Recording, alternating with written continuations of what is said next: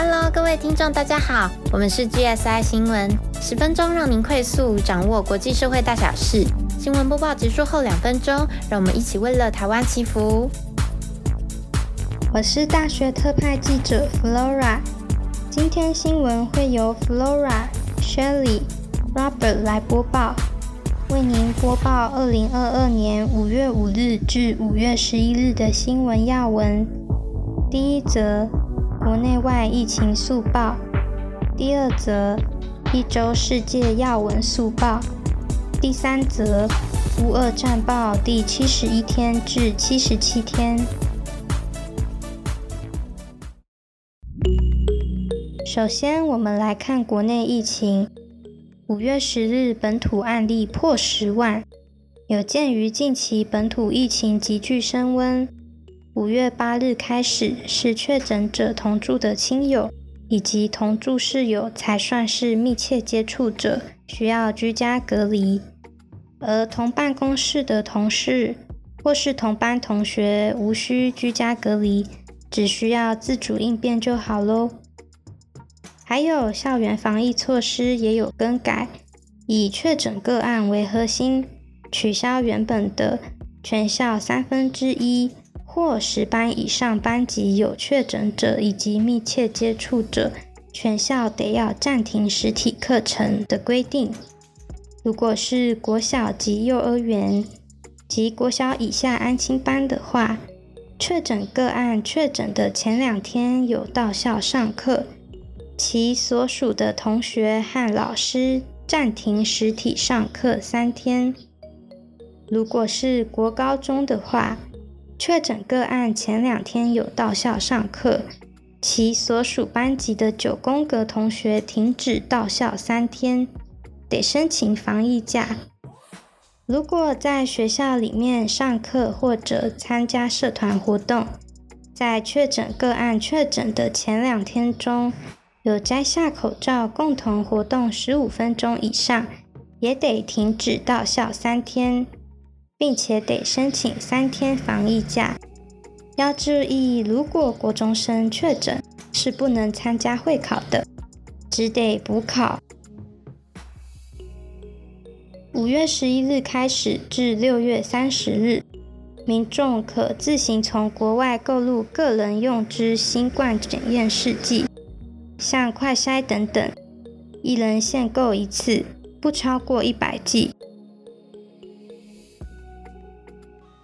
五月十二日开始，针对居家隔离、自主防疫和居家检疫三种人快筛阳性等同确诊，可以透过视讯诊疗医师来评估确认快筛阳性的结果。双方达成共识后，就可透过系统上传确诊通报，民众就可以开始等待卫生局安排到指定处所隔离。这个流程图有放在我们的部落格上，听众们也可以上去看图哦。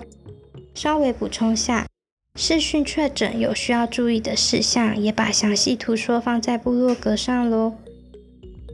我们现在每天数字都在上升，阿中部长说一天十万例确诊是很有可能的。对整体来说，要保护医疗量能不要崩溃是最重要的部分。个人自己要做好防疫措施是很重要的。日本有一家七口，除了奶奶之外，其他人都确诊了。研究发现，是因为奶奶常做家事，洗手洗得很勤劳的关系，所以勤洗手，外出后回到家可以好好的清洁，这个小习惯很重要哦。还有，如果有确诊者在家中隔离。胸腔科医师黄轩建议，常常接触的家中用品，包括门把、按钮、卫浴等，使用消毒水擦拭。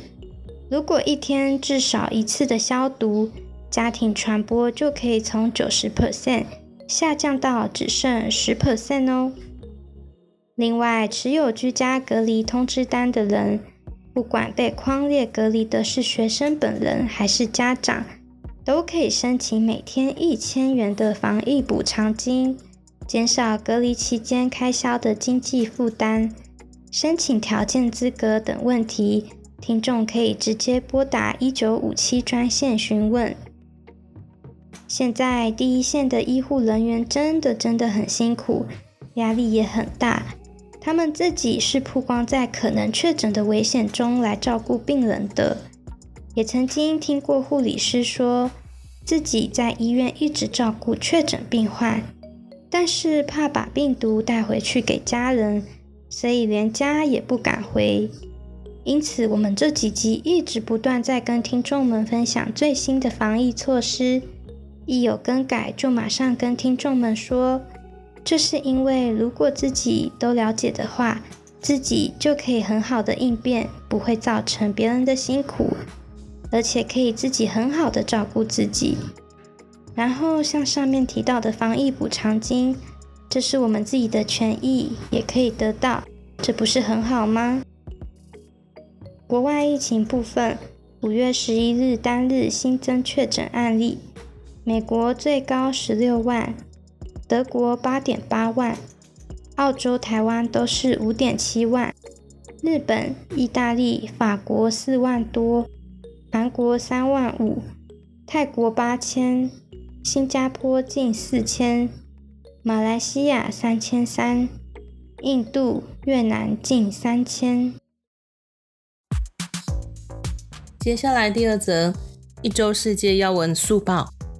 五月九号，菲律宾总统大选，前独裁者马可仕之子小马可仕以压倒性票数当选。外界预期他会重塑菲律宾与美中关系，将会更靠拢北京。五月十号，韩国总统尹锡悦宣誓就职，他表示将重建真正由人民做主的国家，从根本解决国际问题，并以和国际合作、实验创新的方式来推动国家快速发展，消除两极化与纷争的根源。简单来说，他强调民主，还有国际合作来解决国内问题。预告一下，五月二十一号，澳洲将进行国会大选，我们会为听众们追踪报道，请记得按赞订阅哦。美国联准会 （FED） 宣布要升息两码，这是二十二年来首见，而且六月起将缩减九兆美元的资产负债表。来抑制处在四十年高点的通膨。拜登五月十号表示，可能会取消对中国的部分关税，借此抑制美国通膨。从南端的伊索比亚到北边的肯亚和索马利亚，非洲之角全境正遭受大旱，多达了两千万人有挨饿之余。联合国称这是非洲之角四十年最严重的旱灾。世界卫生大会 （WHO） 召开在即，纽约州参议会、众议会十号无异议通过决议，支持台湾参与 WHO。不过，美国国务院更新官网上美台关系的论述，移除了不支持台独。台湾是中国一部分等等的文字引发了热议。国务院发言人普莱斯五月十一号重申，美国一直以来都不支持台独，一直以来都谨守一中政策。有媒体追问，美国说不支持台湾独立，却卖给台湾武器，派遣代表团访台，推动台湾纳入国际组织等等，包括争取台湾以独立实体。非中国一部分的身份来参与今年的 WHA，这怎么不是支持台独呢？对此啊，普莱斯不愿多说，但我是觉得也不用太担心，毕竟美国对我们实体行动的支持才是最重要的。第三则，我们来看乌俄战况。五月五号第七十一天。俄军在四号的时候攻入亚速钢铁厂，外界质疑为什么坚守两个多月的钢铁厂会突然间失守。乌克兰内政部长顾问格拉申科表示，钢铁厂的一名工人背叛了乌克兰，他告诉俄军通往厂区内的地下秘密通道。尽管亚速钢铁厂失守，俄军对马里乌波的攻势也没有停止。根据美国五角大厦一名资深官员透露，现在仍有两千名俄军还在马里乌波行动。不过，俄军在乌克兰南部的行动并不顺利，整体陷入停滞。国际方面，欧盟提出第六轮对俄国的制裁，六个月内逐步淘汰俄罗斯石油进口，这是欧盟一项大胆却也棘手的任务。二零二零年，欧盟的百分之二十五原油是自俄国进口的。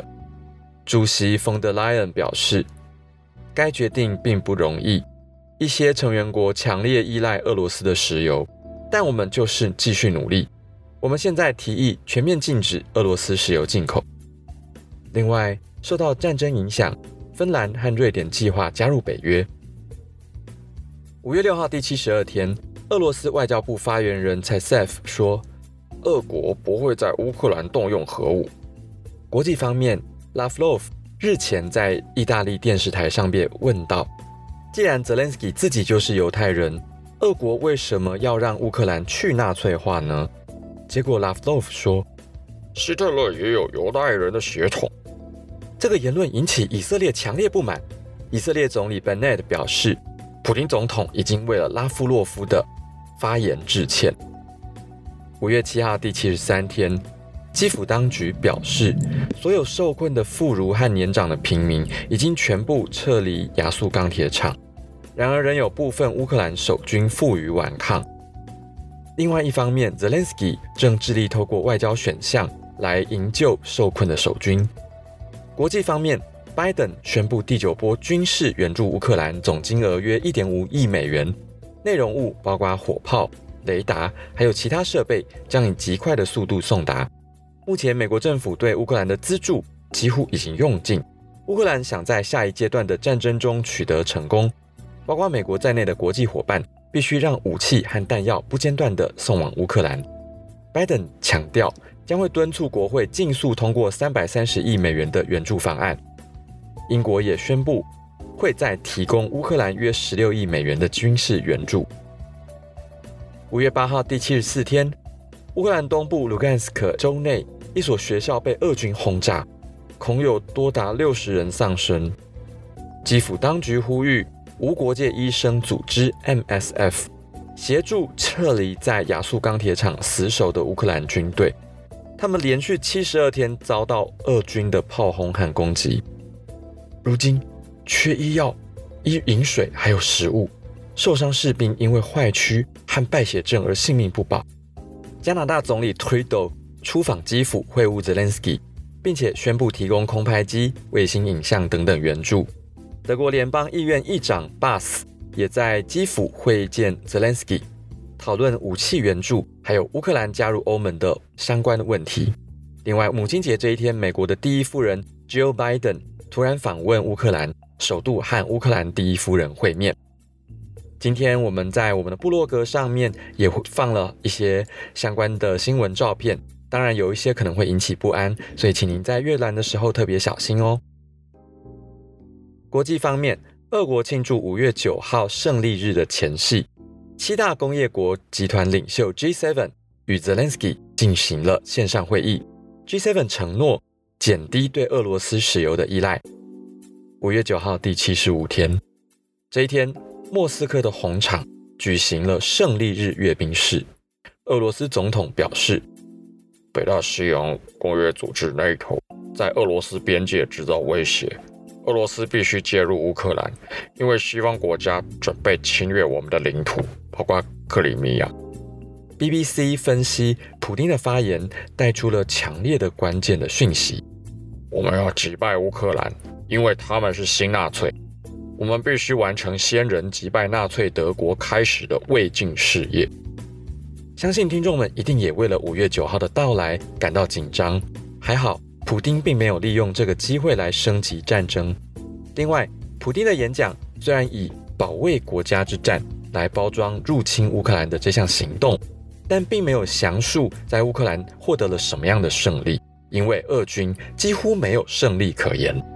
英国国防大臣说，普丁试图用他在莫斯科的阅兵式来恐吓世界。欧洲理事会 （European Council） 主席 Michel。在这一天，五月九号，无预警访问乌克兰南部的港市 Odessa，但访问期间一度因为俄罗斯空袭而被迫紧急避难。国际方面，就在同一天，在俄国庆祝胜利日的几小时后，欧盟领袖齐聚欧洲未来论坛，以行动回应普京。Macron 法国总统以欧盟理事会主席国领袖的身份表示。欧洲的目标是尽快终结这场战争，并且尽一切可能让俄罗斯永远不可能夺下乌克兰，并且提议打造欧洲政治共同体来接纳乌克兰等等的国家。五月十号第七十六天，乌克兰副总理说，亚速钢铁厂仍然有一千多名士兵死守，其中有数百人受伤。两天前，在钢铁厂现场直播的发布会上，两名亚速旅的战士坚称将继续战斗，绝对不会投降。其中一个人说：“我们基本上是死定了，大多数人都知道这一点。这就是为什么我们如此无所畏惧的战斗。”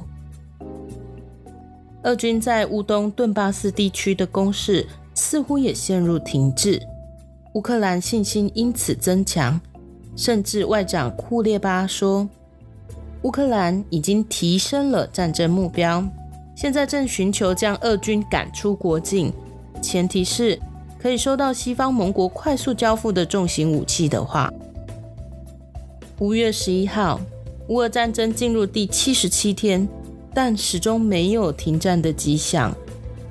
乌军收复了第二大城哈尔科夫北方的四个村落。西方军事分析家表示，乌军这波反击已经让俄军的攻势受阻。美国国家情报总监海恩斯十号指出，这场战争已经进入了消耗战的模式，俄方可能采取更激烈的手段来避免战败，也可能扩大原本的行动目标。让战事更难以预测了。他说：“现实是，普丁的野心跟目前俄国常备军的战力不成正比，也可能意味着接下来几个月会进入更无法预测的阶段。同时，局势有可能会升高。国际方面，上个月俄国被逐出联合国人权理事会之后，十号正式票选由捷克递补，任期立刻开始。”好的，我们今天新闻播报到此，请记得按赞、订阅、开启小铃铛，并留言给我们鼓励哦。在节目最后，我们邀请您与暖心的 Grace 为我们世界一同祈福。今天资料来源主要是 BBC 中文、UDN、LTN、CNA、环宇新闻台、三立新闻台、新头壳、中央流行疫情指挥中心记者会等等。马太福音十八章十九节：若是你们中间有两个人在地上同心合意的求什么事，我在天上的父必为他们成全。因此，这边邀请关注新闻时事的大家与我们一起祷告。创造天地万物公义的神，真心的向您献上感谢。感谢神，让我们今天还可以呼吸，不管自己的所在地是否下雨。刮起凉风，还是感到炎热，仍能感受到这些，代表我们还有机会跟所爱的人对话，尝试各式各样的事情，所以非常的幸福。神啊，能够说我很幸福，不是因为自己生活特别顺利才这样说的，即使生活中有各种困难，很感谢依靠着神，便能一一解决。很感谢能为了这世上其他跟我一样，甚至大多是比我辛苦的人献上祷告，即使身躯无法去到他们那里，能以着爱和祷告来关心他们。因疫情感到煎熬的个人、家庭、民族，真心希望所有人的内心得到满满的力量，心理、生理的疾病能得到医治，疫情也可以尽早结束。看到非洲的旱灾，还有乌俄战争，这些天灾人祸导致很多的生命逐渐死去。恳求生命的主人耶和华神拯救我们。愿这个世界能活出神期盼的样子，合乎神的心意。感谢的祷告是奉得圣主的名。